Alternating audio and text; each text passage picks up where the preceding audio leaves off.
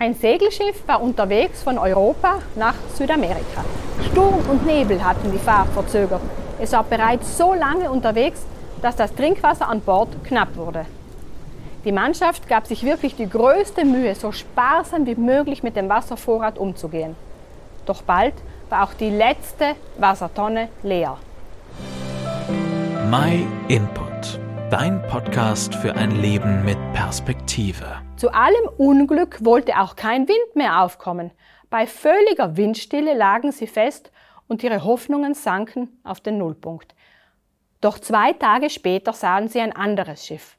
Voller Freude und neuer Hoffnung teilte die Mannschaft durch Flaggensignale dem anderen Schiff ihre Lage mit. Wir kommen um, weil wir kein Wasser haben. Sie bekamen schnell eine Antwort. Das Wasser umgibt euch von allen Seiten, ihr müsst nur schöpfen.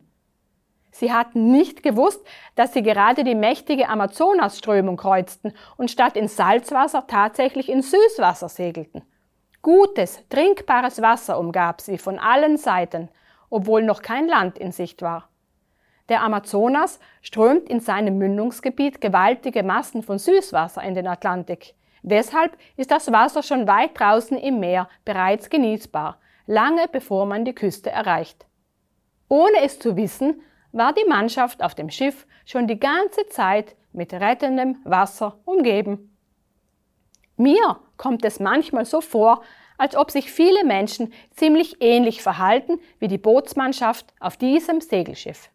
Sie suchen krampfhaft nach Rettung aus ihrem Alltag, Rettung vor ihrem schlechten Gewissen und nach einem Sinn für ihr Leben, versuchen mit ihren nur noch dürftigen Reserven zu überleben und merken nicht, dass die Rettung schon längst da ist.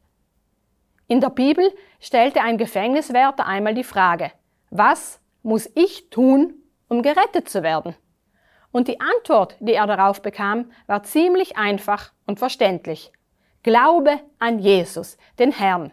Dann wirst du gerettet und deine Familie mit dir. Jesus, der Sohn Gottes, ist die Antwort auf unsere Fragen und die Rettung, die jeder Mensch nötig hat.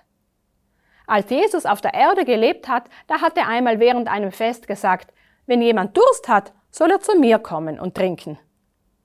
Damit sprach er nicht von reellem Durst an einem heißen Tag, sondern von dem Durst nach einem sinnerfüllten Leben. Vielleicht kennst du diese Suche nach dem Sinn im Leben, aber du fragst dich, wovon muss ich denn gerettet werden? Das sind gute Fragen und ich verspreche dir, du wirst darauf eine Antwort finden, wenn du anfängst, in der Bibel zu lesen.